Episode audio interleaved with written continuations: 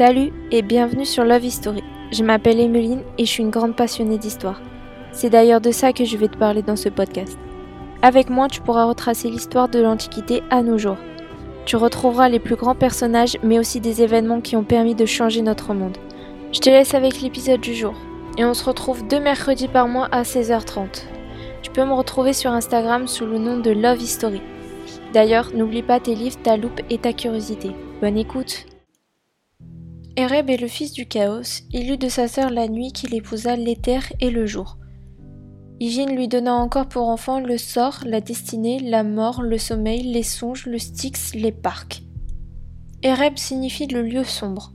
Si l'on veut admettre que dans la croyance populaire des anciens, Cerbère se tienne à l'entrée des enfers pour exercer une active surveillance sur les ombres, on peut regarder l'Ereb comme un lieu particulier situé à la limite du sombre domaine et par lequel il faut passer avant d'arriver dans le monde souterrain proprement dit.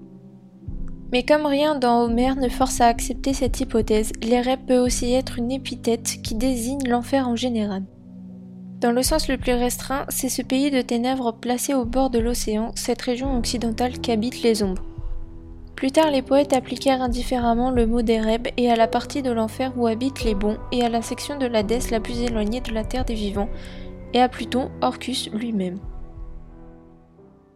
Merci d'avoir écouté. Tu peux t'abonner, commenter sur Apple Podcast et partager si cela t'a plu. Comme dit dans l'intro, tu peux me retrouver sur Instagram Love History. L-O-V.-du-bas H-I-S-T-O-R-Y.